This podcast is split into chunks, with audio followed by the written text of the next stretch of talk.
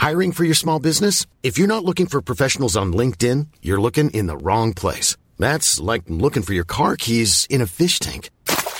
LinkedIn helps you hire professionals you can't find anywhere else, even those who aren't actively searching for a new job but might be open to the perfect role. In a given month, over 70% of LinkedIn users don't even visit other leading job sites. So start looking in the right place. With LinkedIn, you can hire professionals like a professional. Post your free job on linkedin.com slash spoken today.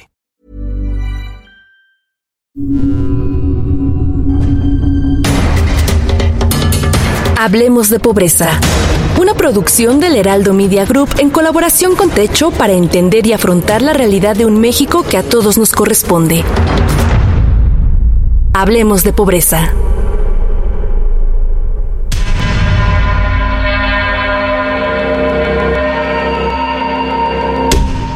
Todas y todos, muchas gracias por sumarse a la quinta edición de Hablemos de Pobreza, el podcast de Techo y el Heraldo de México. Mi nombre es Sharoni, soy parte del equipo de comunicación de Techo.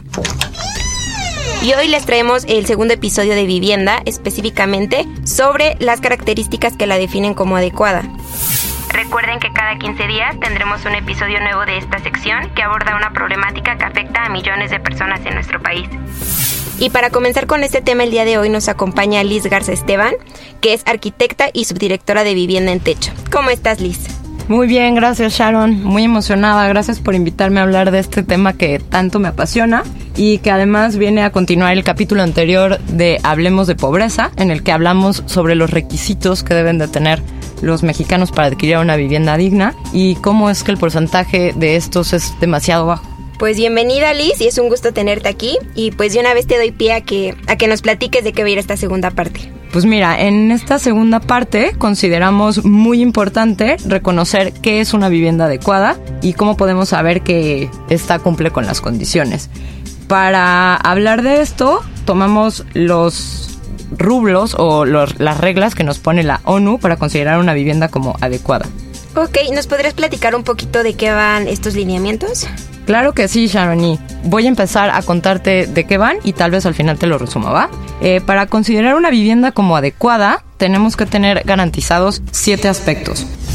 La seguridad de la tenencia de suelo, es decir, que la familia es dueña del terreno en el que va a establecer su vivienda o en el que está establecida su vivienda. Y este suelo no debe costar más del 30% del salario de esta familia.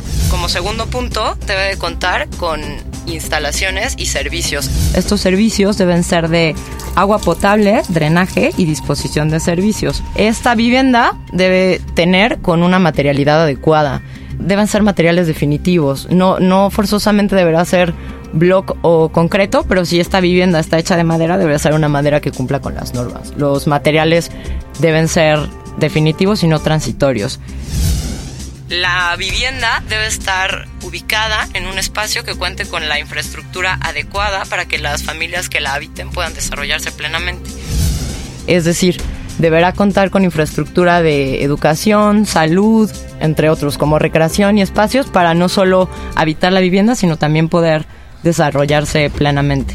Además, esta ubicación deberá respetar el entorno cultural en el que se encuentra. Muy bien, pues yo creo que también es muy importante recalcar que es muy complicado medir cuántas viviendas en México cumplen con estas condiciones. Sin embargo, traigo algunos datos que me gustaría poner sobre la mesa. Mi antigua vivienda era de, madera con láminas, así que las paredes eran de lámina, la, toda la estructura era de, madera, ya, ya muy viejita, igual teníamos techo de lámina y poco a poco este, nuestro piso era de tierra. ¿Cómo dormíamos? Dormíamos en un solo cuarto todos. Mi esposa dormía con mi hija la más grande y yo dormía con, con mi niño el más pequeño en, en una cama dormía yo con él y ella en otra cama dormía con las dos niñas. En la misma casa cocinábamos ahí mismo comíamos eh, así que era todo ahí. Las principales problemas en la comunidad son la falta de agua potable drenaje la luz, este, pavimentación de las calles, seguridad, salud, porque para atenderse hay que ir hasta el pueblo vecino, porque no, no contamos con ninguna clínica, ningún centro de salud, nada. Para el agua, eh, entre cuatro familias nos apoyamos para construir una cisterna en, en el domicilio de uno de ellos, por el medio de cual la llenamos con pipas. Igual la pipa la compramos y para poder tener agua nosotros en nuestra casa tenemos que acarrearla. De esa forma es que este, tenemos agua para lavar trastes, lavar este, la ropa, poder bañarnos y reutilizar esa agua porque no, no la podemos desperdiciar, porque como bien lo sabemos es un recurso vital y para, para nosotros es más importante todavía este, cuidarla, porque esa misma agua la utilizamos para el baño o igual eh, captamos agua de lluvia en, en tambos o así y de esa manera es como obtenemos agua. Bueno, escuchábamos el testimonio de Delfino, de la comunidad de Jardines de San Juan, que nos contó cómo era su vivienda antes de que Techo le construyera eh, una casa de emergencia. Y creo bastante importante hilar este, este testimonio con el dato del Plan Nacional de Vivienda en México, que nos dice que una de cada cinco viviendas presenta carencias en el acceso a algunos de los servicios básicos. Estamos de acuerdo que contar con servicios como agua, drenaje y energía es indispensable para que las personas puedan eh, habitar su vivienda de forma salubre. Sin embargo, una gran parte de nuestra población pues queda fuera de estos parámetros. También se podría citar que una proporción incluso mucho mayor tiene deficiencia en cuanto al alumbrado público y a la pavimentación, lo que además significa una limitante en su acceso al transporte. También nos mencionaste, Liz, que la seguridad eh, en la tenencia de la vivienda, gran parte del país, el 16.3% de las viviendas, carecen de tenencia segura por falta de escritura. Y esto es muy grave porque quiere decir que las personas no cuentan de forma continua y segura con el derecho al suelo, lo que en resumen sería la posición de la vivienda lo que les imposibilita reclamar servicios, además de que se encuentran como más expuestos a riesgos como un posible desalojo. Qué bueno que traes este tema sobre la mesa, Sharon, porque me parece muy importante mencionar que más allá del encarecimiento como consecuencia de este modelo de vivienda, ha generado un déficit de 9.4 millones de acciones necesarias para mejoramiento de vivienda. Es decir, 9.4 millones de viviendas necesitan ser mejoradas o ser construidas desde cero.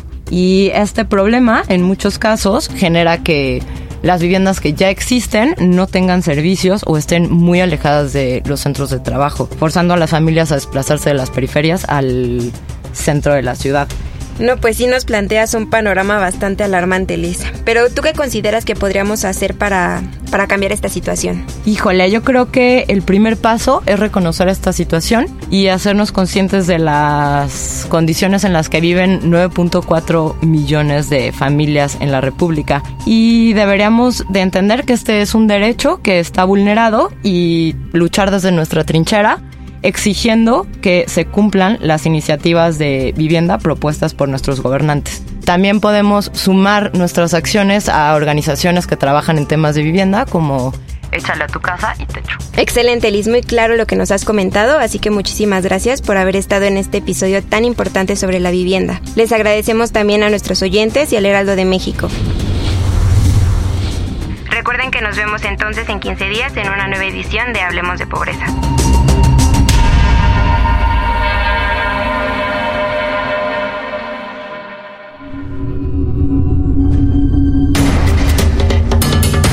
Hablemos de Pobreza se realiza en colaboración con Techo.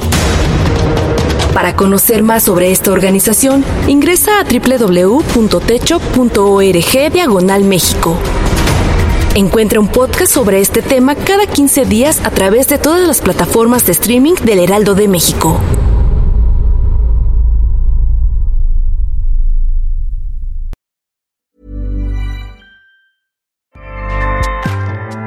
ACAST powers the world's best podcasts. Here's a show that we recommend.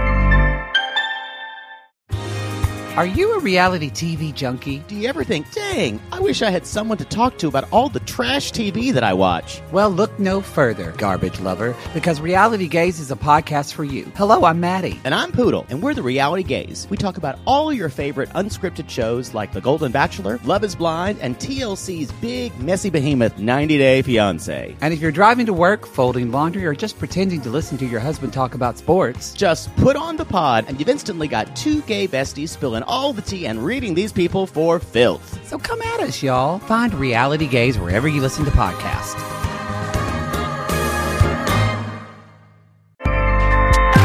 ACAST helps creators launch, grow, and monetize their podcasts everywhere. ACAST.com.